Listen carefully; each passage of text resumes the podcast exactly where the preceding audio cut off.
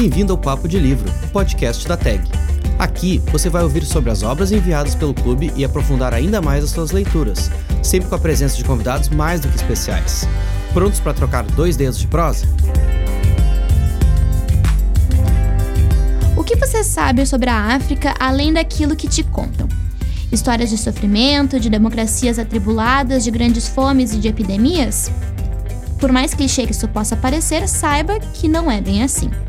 A gente aqui na TAG está muito acostumado a ler romances africanos, mas o quanto a gente olha para a história da África como ela realmente é?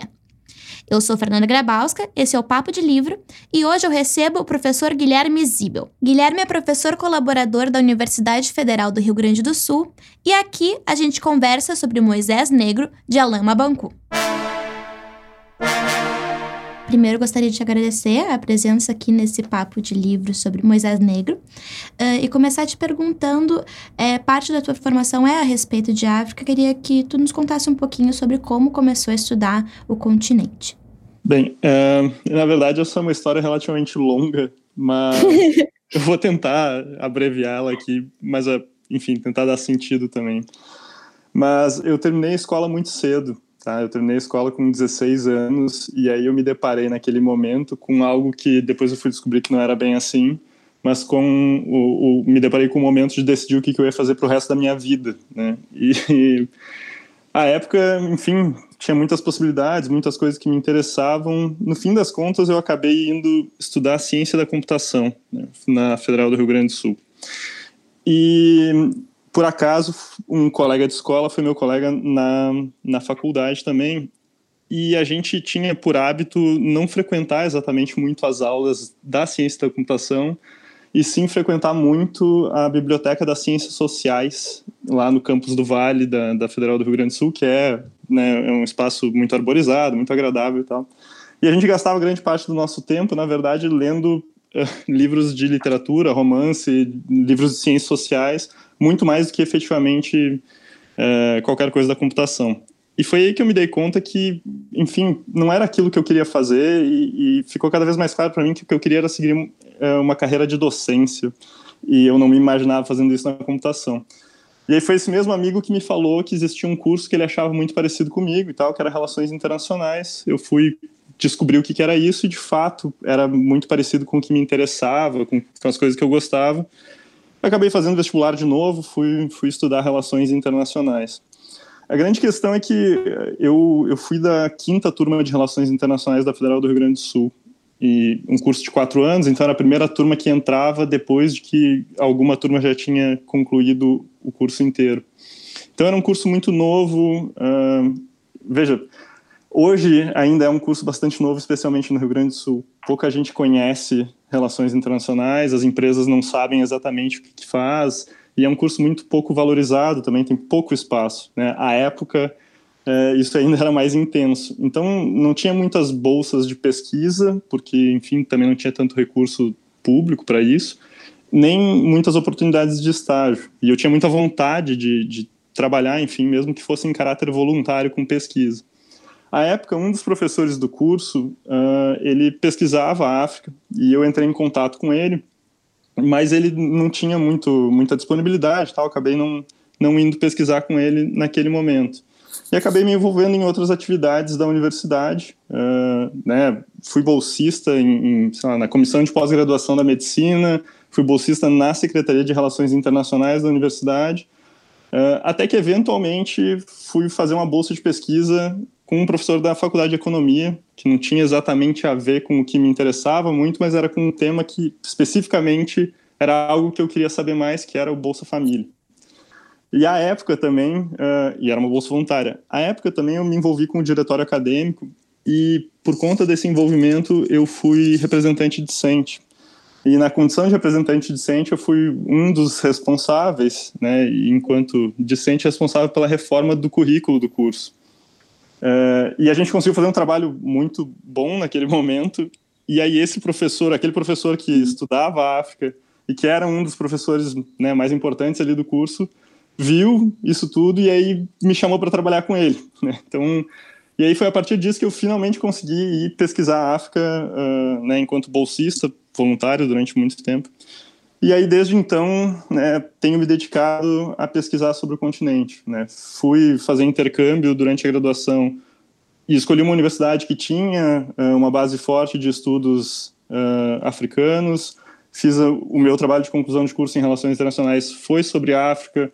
O meu trabalho de mestrado foi sobre África. Meu trabalho de conclusão de curso da segunda graduação que eu fiz, que foi em Economia, também foi sobre África. E meu doutorado também foi sobre África. Então, foi essa trajetória assim que, que me levou efetivamente a poder trabalhar com o continente.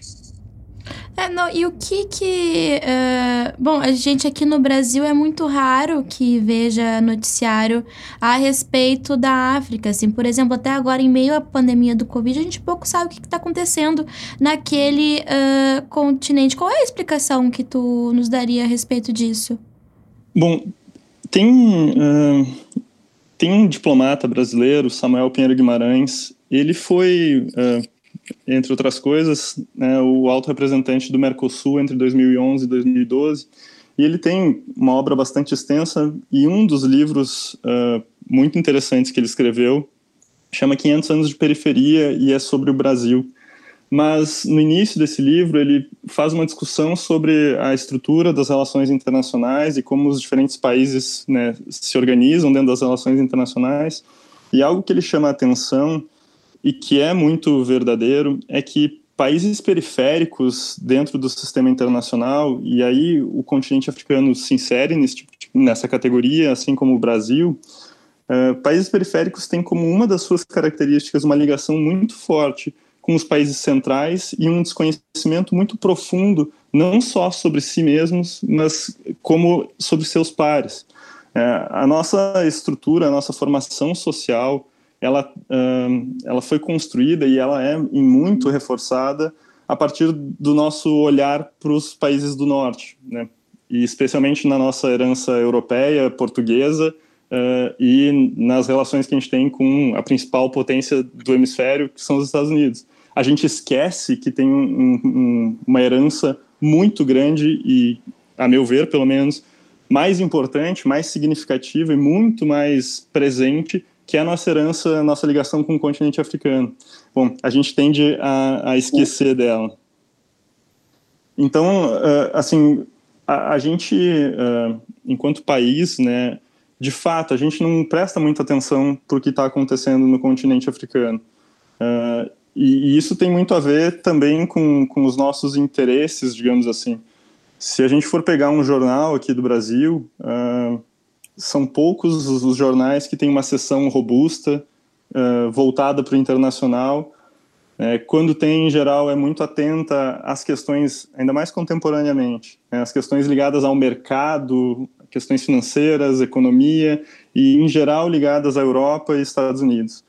Uh, se a gente for ver os países do norte, né, os países centrais das relações internacionais, as economias mais poderosas, de novo os Estados Unidos e também os países europeus, uh, a maior parte dos jornais tem sessões robustas uh, que estão olhando para a parte internacional. E hoje, se a gente entrar no site dos principais jornais e centros de notícia internacionais, a gente tem sessões dedicadas a cada uma das regiões do mundo. Algo que no Brasil, se a gente pegar os principais meios de comunicação, a gente não encontra. Sim, isso é, isso é, chega a ser impensável, né? Eu, eu ainda acompanhei, assim, parte dessa precarização da sessão de internacional. Eu era, interna eu, eu fui jornalista de internacional, inclusive eternamente tentando emplacar as pautas de África. Gente, tá morrendo gente, é mais importante do que tem aí. Mas não, era sempre assim, uma, uma é, acabava empurrando muita pauta a respeito de Europa e Estados Unidos. Então, e, e, e também a gente sempre tinha uma ronda muito rica de jornais estrangeiros, é, de fato que tu falou, vai, vai a Le Monde, o, o, o New York Times, todos eles com sessões muito robustas, como tu falaste. Aproveitando isso que, que tu comentou, acho que tem algo que é relevante falar sobre uh, o como a gente trata a África, porque, enfim, acho que também tem a ver com, com, com a discussão do livro e, e, me parece algo importante da gente ressaltar. Uh, em geral, né, a gente trata pouco de África, ou seja, a, a, os meios de comunicação no Brasil não dão muita atenção. É, e quando dão atenção, prestam atenção justamente e, e normalmente aos clichês uh, do continente africano. É, existe muita coisa muito rica e muito positiva acontecendo no continente africano, mas a gente tende a prestar atenção, quando presta atenção, em questões ligadas a conflitos, a violência. É a narrativa do sofrimento, né? Assim como a gente faz um pouco em literatura. É, é, sim. A grande questão é que no continente africano a gente consegue identificar, na história da, das relações internacionais uh, contemporâneas, a gente consegue identificar quando é que essa narrativa ela se constrói em relação ao continente africano e por que ela se constrói. E aí a grande questão é que a gente, né, no Brasil, mas não só, a gente tende a, nos países do norte também, mas a gente tende a reproduzir essa mesma narrativa no, quando tu, tu, mencionou a questão do Covid, né? A gente vê muito pouco, de fato, sobre a questão da, da pandemia e os seus reflexos no continente africano. E quando a gente vê, uh, né, até por, por ofício, eu tenho tentado acompanhar alguma coisa, por mais que não seja exatamente o meu tema de pesquisa, uh, quando a gente vê notícias sobre a pandemia no continente africano, muitas delas, especialmente mais no início desse ano, uh, eram com uma certa incredulidade uh, a respeito do, do panorama que vinha se desenhando no continente africano. Uh, e em, várias, em vários casos questionando né, como é que podia o continente africano ter um desempenho tão menos terrível do que várias outras regiões do mundo, dada a sua fragilidade e colocando como única resposta possível a subnotificação ou, ou alguma coisa nesse sentido. Né? A única resposta possível seria mais alguma fragilidade que não permitiria um retrato fidedigno.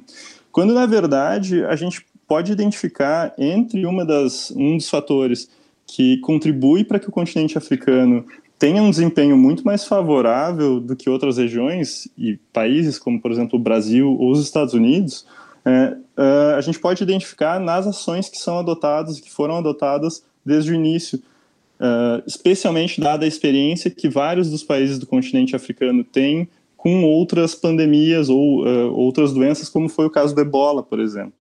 Pois é, isso é uma coisa que eu comecei a acompanhar nesse mesmo, nessa, nessa mesma, nesse mesmo questionamento, assim, nossa, como é que será que eles estão conseguindo? Mas depois também parei uh, de acompanhar essa reflexão que tu traz é, é de como a gente está realmente acostumado a isso, né? A, a, a olhar sempre com incredulidade qualquer sucesso e qualquer narrativa que não essa, a do sofrimento. Muito interessante. Então, agora passando ao nosso livro, é, queria te perguntar o que, que tu achou da história do Moisés Negro, como é que foi essa leitura para ti? Eu gostei muito do livro, né? É uma leitura muito agradável, muito fácil. Uh de fazer. Eu, enfim, foi difícil não não ler ele todo de uma vez só. Assim, foi difícil de parar para fazer outras coisas que eu tinha que fazer e, e depois voltar para ele. Uh, ter que esperar para poder voltar. Mas eu achei o livro muito gostoso de ler. Eu, eu queria, assim, quando eu terminei ele, eu queria que ele fosse mais longo e, e, com mais detalhes e tal, porque foi muito prazeroso ler.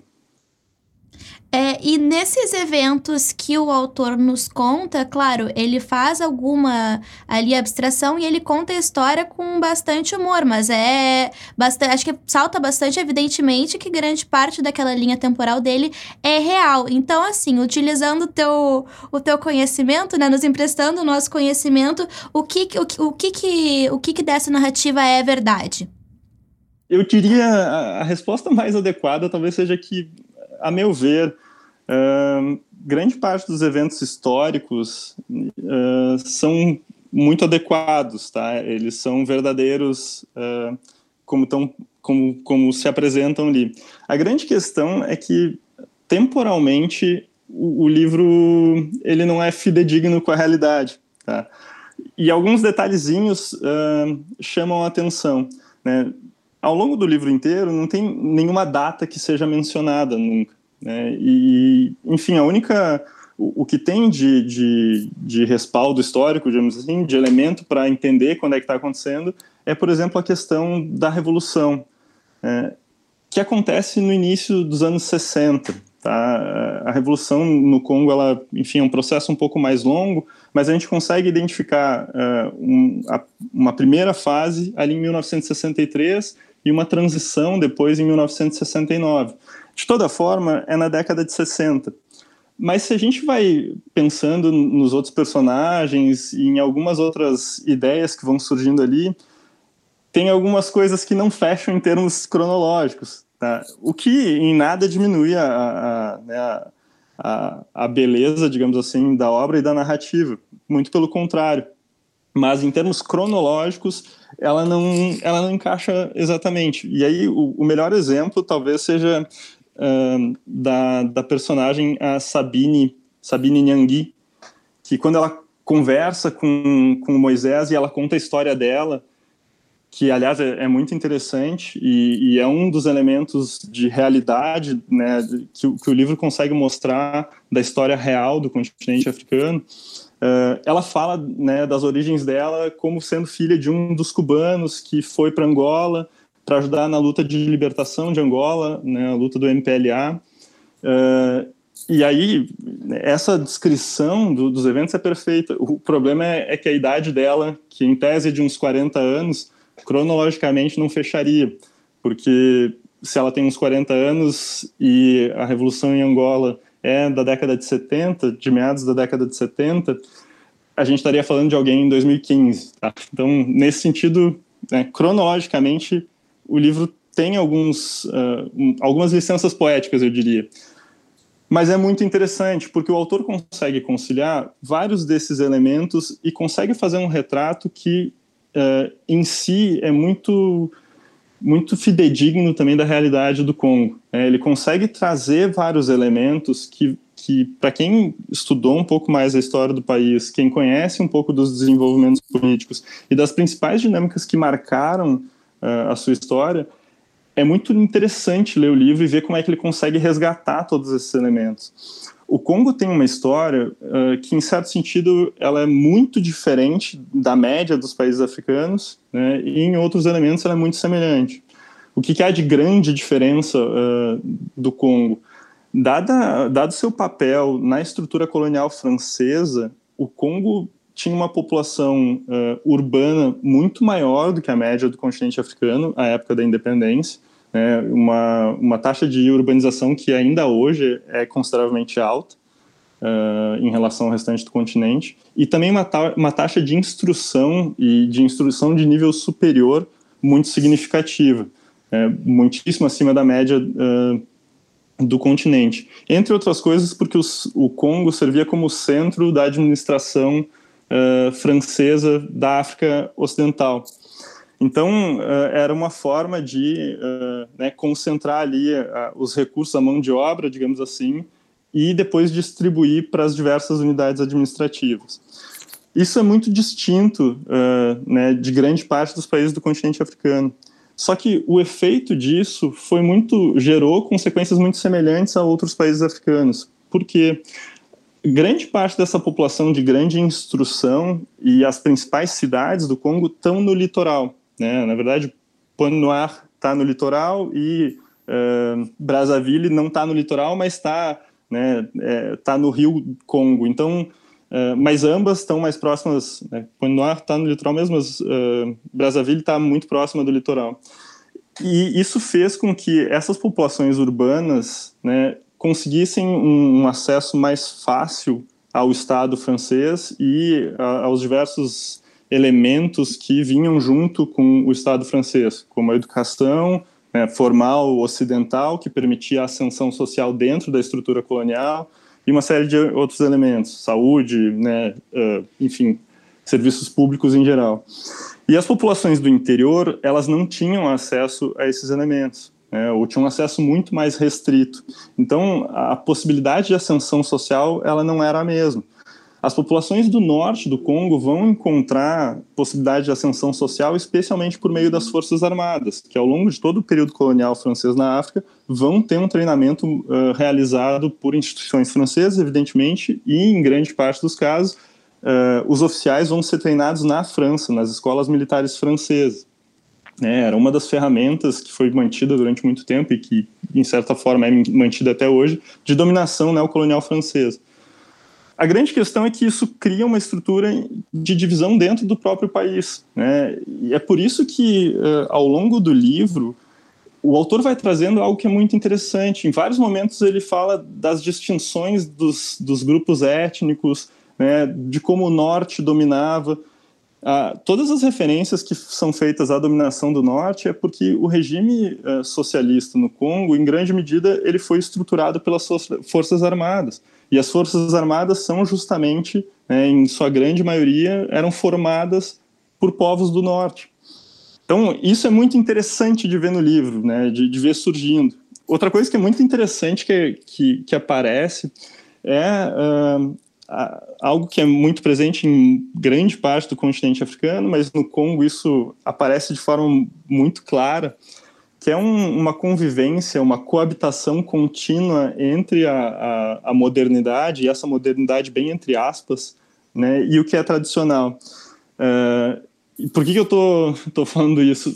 A gente tem na, na história do Congo, na história política do Congo, antes da independência já eram realizadas eleições uh, para administração indireta local.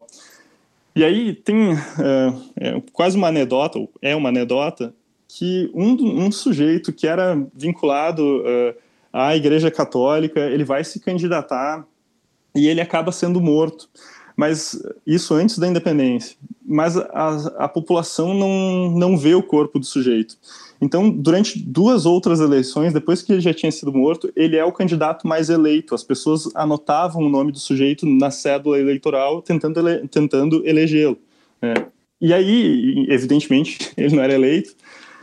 Uh, e quando a gente tem, na década de 70, a morte de um outro líder uh, do partido, num processo também bastante controverso, enfim, mas o, o partido faz questão de exibir o corpo dele publicamente para provar para as pessoas que de fato o sujeito tinha morrido.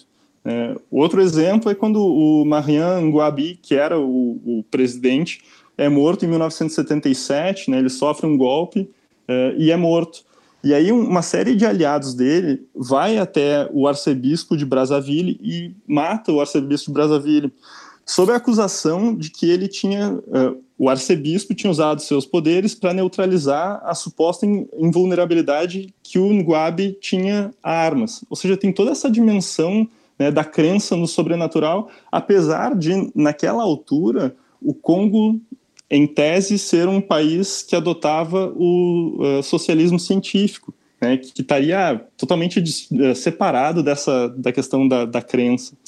E por que eu estou falando tudo isso? Porque o livro também traz isso, né? O, o padre que traz, uh, né, o papai Mupelo, que traz o, o, essa dimensão do que é externo ao continente, da, da, da, religião católica, mas ao mesmo tempo ensina as danças tradicionais uh, dos povos pigmeus. Ou mesmo quando, mais para o final do livro, né, o Moisés mais velho vai primeiro buscar um médico formado na França e que, inclusive, né, usa isso como credencial de, de qualidade, que ele é formado na França, e ao mesmo tempo ele depois, né, quando desiste do médico, vai buscar um curandeiro, que é visto como tão legítimo quanto. Então tem toda essa dimensão da, da convivência desses elementos mais tradicionais e, e, mais modernos, e de novo, essa modernidade bastante entre aspas, como sendo algo que vem de, de fora do continente. Tem outro elemento também que aparece ao longo de todo o livro de forma mais ou menos direta e que é muito interessante e também uh, reflete muito da realidade. É, todas as, uh, as, citações que são feitas em relação uh, às relações do Congo com os seus vizinhos, com a República Democrática do Congo, com Angola, né, todas essas, essas dimensões que vão aparecendo e que são muito bem colocadas não necessariamente elas existiram da forma que são apresentadas ao mesmo tempo, mas sim elas acontecem ao longo do, da história do país. E a gente teve ali um processo depois de democratização, né, dela se tornar a República do, do Congo, e acho que, assim como foi na maior parte dos países africanos, foi um processo bastante turbulento, né? Então, queria que tu nos contasse um pouquinho a respeito desse processo em específico. Aqui na TAG a gente conhece muito sobre Nigéria, acho que a gente já tá meio careca de saber sobre como é que foi a democratização da Nigéria, mas é, agora passa passa, vamos, vamos saber um pouquinho sobre o Congo. Bom, uh, sobre a Nigéria, só eu sei que vocês, eu vou dizer que vocês sabem bastante, mas a Nigéria especialmente é um caso um pouco diferente, dada a sua história. tá? Uh, e aí eu, eu vou explicar o porquê, eu pretendo explicar uh, o porquê. Mas, assim, essa... A, a grande questão é que o, o processo de democratização no, continente, no continente africano nos anos 90 ele é um processo, em certo sentido, exógeno, tá? Um, e o que, que, eu quero dizer com isso? É, ele não foi exatamente uma escolha das lideranças africanas. Ele vem, em grande medida, como uma imposição ocidental dentro né, da, da lógica neoliberal. E isso é, é, é bastante importante, porque, assim, que que, qual é a história que a gente tem na média dos países africanos? De novo, são 55 países, são completamente diferentes entre si, e tentar traçar uma linha que, né, que perpasse todos eles uh, de forma igual é impossível para né? Mas tem algumas semelhanças que são bastante relevantes e essa é uma delas. Grande parte dos estados africanos são formados uh, e, e né, tem uma estrutura que foi em grande medida imposta pelos europeus e que mantém algumas características do período pré-colonial, é, solidifica essas estruturas e consolida elas para o período pós-colonial. Uma característica muito importante do continente africano e que em geral é pouco discutida e em geral quando é discutida uh, ou pelo menos no imaginário popular ela, ela é muito equivocada. É, o continente africano ele é pouco povoado. A densidade populacional é muito pequena, especialmente no interior.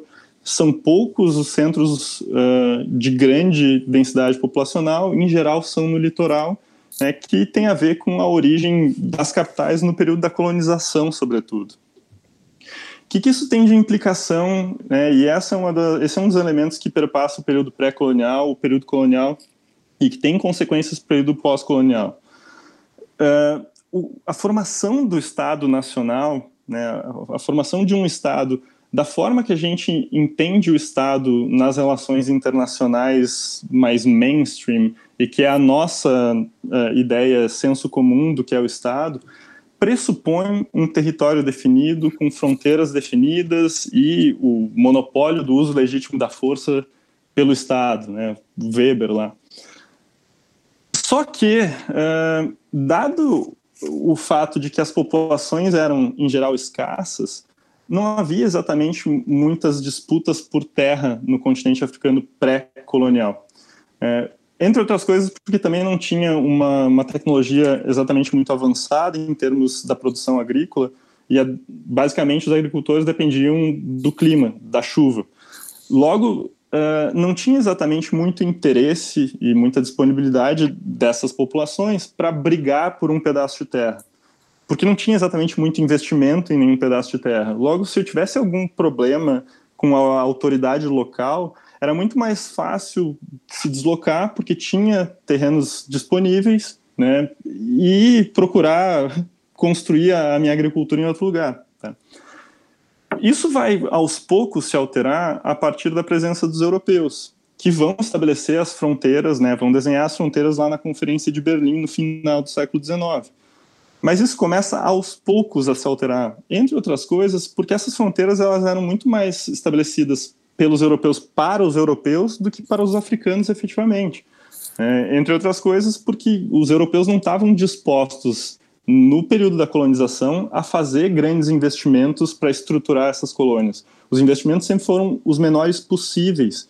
Era sempre um, um, um projeto para né, explorar aquela população, aquele território dentro da lógica capitalista e com o menor gasto possível. Então, expandir o poder do Estado né, para efetivamente controlar todo o território não era, uh, não era do interesse dos europeus e tampouco necessário, porque, de novo, a Conferência de Berlim desenha as fronteiras e entre eles eles acordam: olha, essa aqui é a minha área, tu não vai entrar, eu não vou entrar na tua e tá tudo bem, beleza. Então, isso é relevante porque vão ser essas fronteiras que vão ser postas no período das independências, que vão começar ali no final dos anos 50 e ao longo da década de 60, sobretudo. Né? 1960, inclusive, é o que vários autores vão chamar do ano africano, porque são 17 países que vão ficar independentes, independentes, a grande maioria deles em independências né, acordadas com as metrópoles, a França especialmente, vai acordar essas independências. O que, que acontece? Esses países nascem, né, vão surgir já num contexto que é o contexto de criação, já, já tinha havido a criação da Organização das Nações Unidas. A ONU assume como Estado esse modelo de Estado westfaliano territorial e pressupõe que a existência de um Estado ela depende não exatamente do efetivo controle que esse Estado tem sobre esse território, mas sim do reconhecimento pelos pares de que aquele Estado é efetivamente um Estado. E aí, no caso do, do continente africano, isso é muito relevante porque, de novo, esses países ficam independentes nesse contexto e num contexto mais amplo, que é o contexto de Guerra Fria, em que conquistar aliados era importante, importante para as duas superpotências. Tá?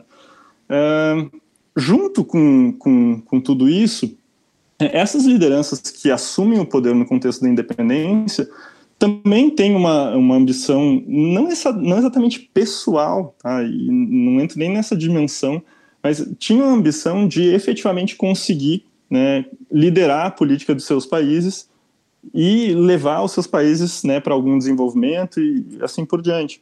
Então, a, as lideranças africanas, elas próprias, vão entre si acordar que seriam mantidas as fronteiras coloniais. Uh, entre 1960 e 1963, a gente vê alguns conflitos surgindo, e aí em 1963, os países africanos vão formar a Organização da Unidade Africana, né, que é a organização regional do continente que tinha por objetivo, entre outras coisas, é, combater o regime do apartheid da África do Sul e todos os regimes racistas da África Austral, mas também criar uma articulação entre os próprios países do continente para garantir a sua existência e a sua estabilidade. E um dos pressupostos para isso era a manutenção das fronteiras coloniais. Então, é nesse contexto que se opta por isso. Logo, uh, se a gente for olhar a história do continente africano, são poucos os casos de tentativa de secessão e aí a, a Nigéria é importante porque tem uma guerra importante, que é a guerra de Biafra, né, em que há um processo de tentativa de secessão, e aí a, a, Organização da Unidade Africana vai reconhecer como sendo um conflito nigeriano e como sendo ilegítimo, tá? Uh, mas a grande maior parte dos países africanos não vai passar por isso, e portanto não vai passar por algo que a Nigéria passou no caso da Guerra de Biafra, que é um processo uh, de construção do Estado Nacional mais próximo ao modelo europeu.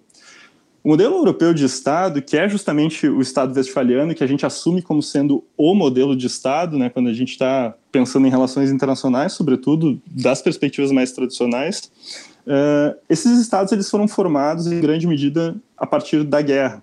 Entre outras coisas, porque a guerra, o exercício da guerra, exige uma série de, de, de, ferramentas do Estado, exige que o, exige que o Estado consiga né, uh, ter tropas. Para ter, ter, tropas, tu tem que ter recurso para pagar as tropas. Para ter recurso, tu tem que conseguir taxar a população. Para taxar a população, tu tem que saber qual é o tamanho dessa população. E assim por diante. É, a Nigéria passa por isso quando tem a guerra de Biafra. A maior parte dos países africanos não passa por esse processo específico de formação do Estado. Uh, logo, a, a, esses estados eles existem em grande medida não porque tem as condições de controlar totalmente o seu território. Aliás, se vocês conseguirem me dizer um estado que consegue fazer isso, talvez o Vaticano, mas acho que nem o Vaticano consegue. Sequer. Exatamente. Então, assim, né, esses estados eles vão existir a despeito e vão ser reconhecidos enquanto estados a despeito de não terem o controle total dos seus territórios.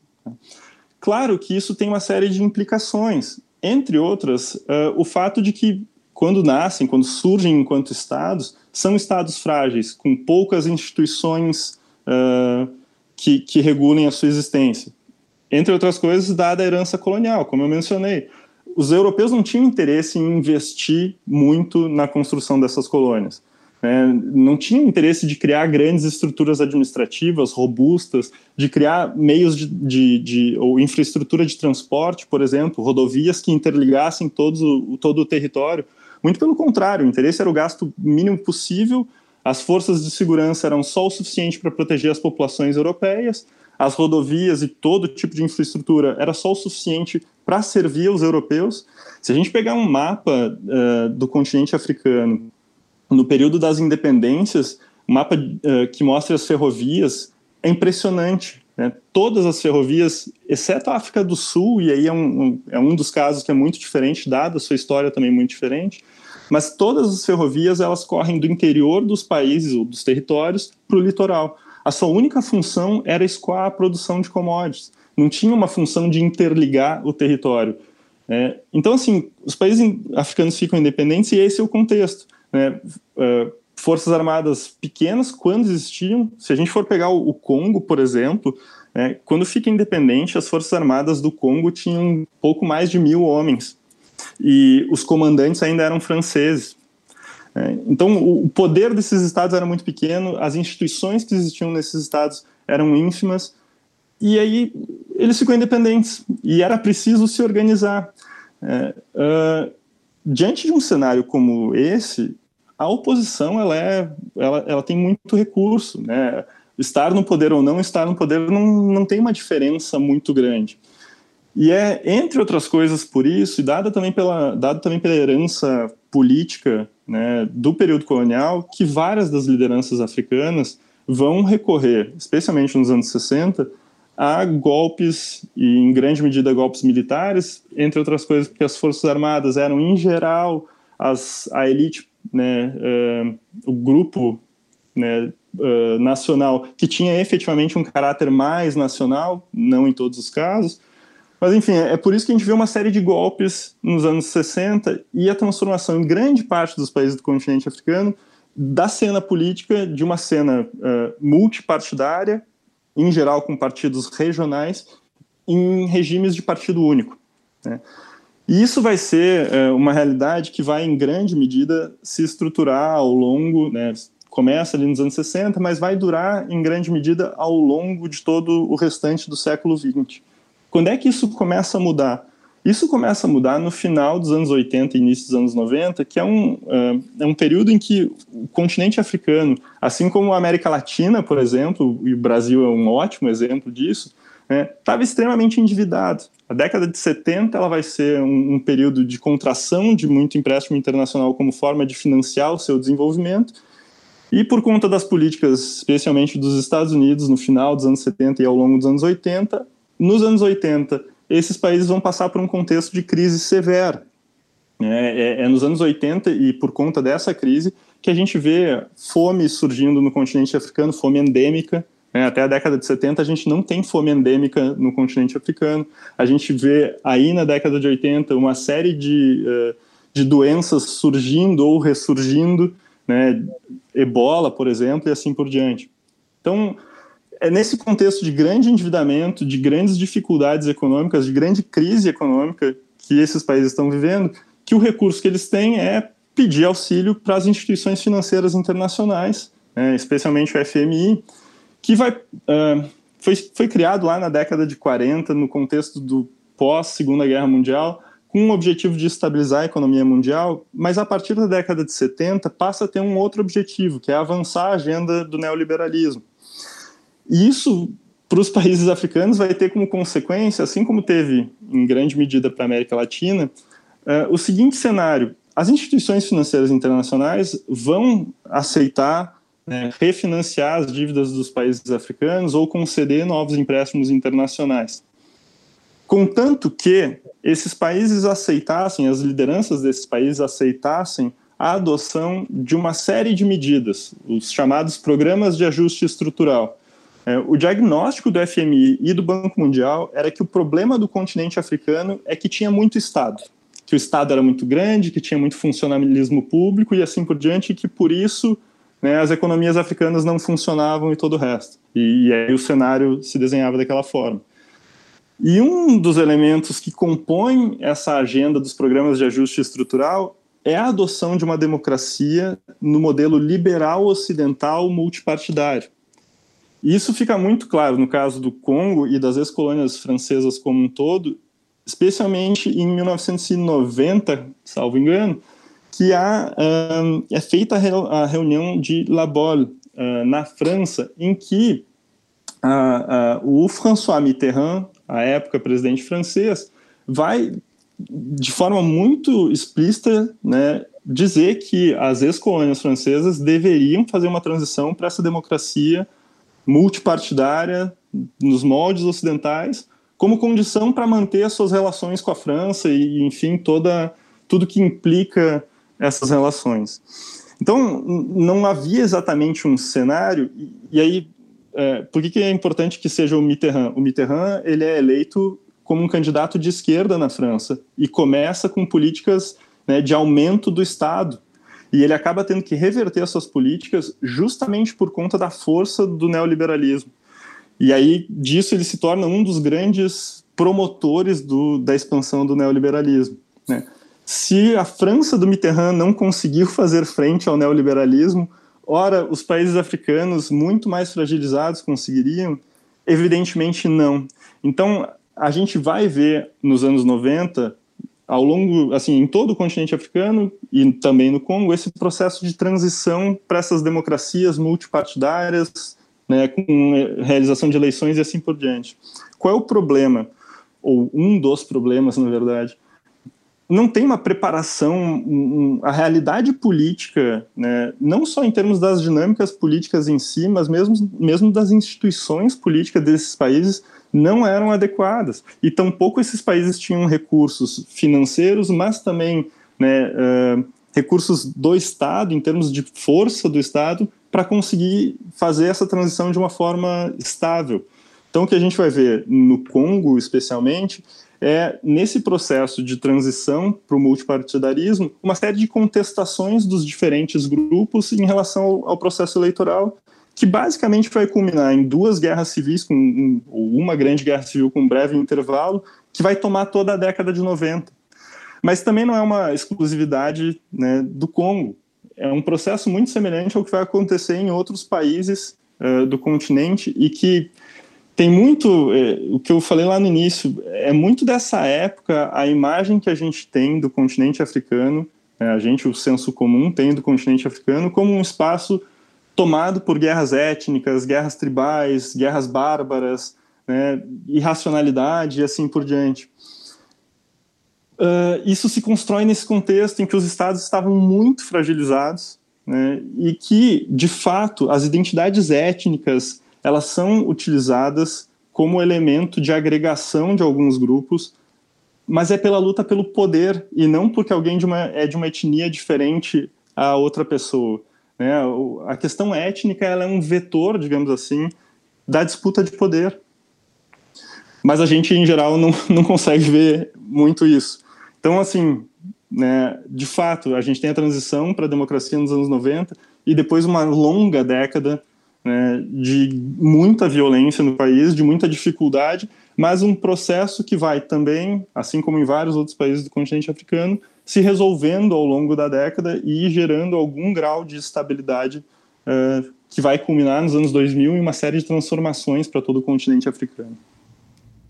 Muito bem, agora retomando ali essa nossa parte literária, é, queria terminar essa nossa conversa te perguntando mais simplesmente qual foi a tua parte favorita do livro. A parte que eu mais gostei do livro certamente foi a conversa do Moisés com a Sabine Nyangui. Uh, não só por toda a, a, a, delicadeza da conversa, né, é, é, muito interessante como o autor constrói todo o diálogo né, e a percepção do personagem de que ali havia mais um momento de transição, mais uma mudança que, que se anunciava e, e mais uma perda importante para ele né? Uh, mas, para além disso, toda a dimensão histórica, que era o que eu tinha comentado depois, antes, que é muito interessante, que o autor consegue trazer vários elementos da história do continente e, e de dinâmicas que foram importantes né, para o continente como um todo, para o Congo especificamente também. Então, acho que aquela parte ali do livro, né, tanto por, pela questão do, do que eu trabalho, mas também pela questão uh, literária, certamente é a que eu mais gostei. Tá certo, então, Guilherme, muito obrigado. Eu acho que a gente é tão acostumado a receber uma narrativa das coisas da África, então te agradeço por nos contar mais sobre como elas realmente são. Imagina, eu que agradeço pela oportunidade. Eu espero que vocês tenham aprendido tanto quanto eu e que o 2021 que vai começar nos faça crer mais em fatos do que em relatos. Que a literatura continue sempre sendo a nossa força motriz. Papo de Livro tem a produção de Sofia Maia e Laura Viola. A edição de som e a mixagem são de Rafael Rodrigues, da Sonora Cultural. Eu sou Fernanda Grabowska e te espero ano que vem com mais conversas descontraídas sobre os nossos livros favoritos. Até lá!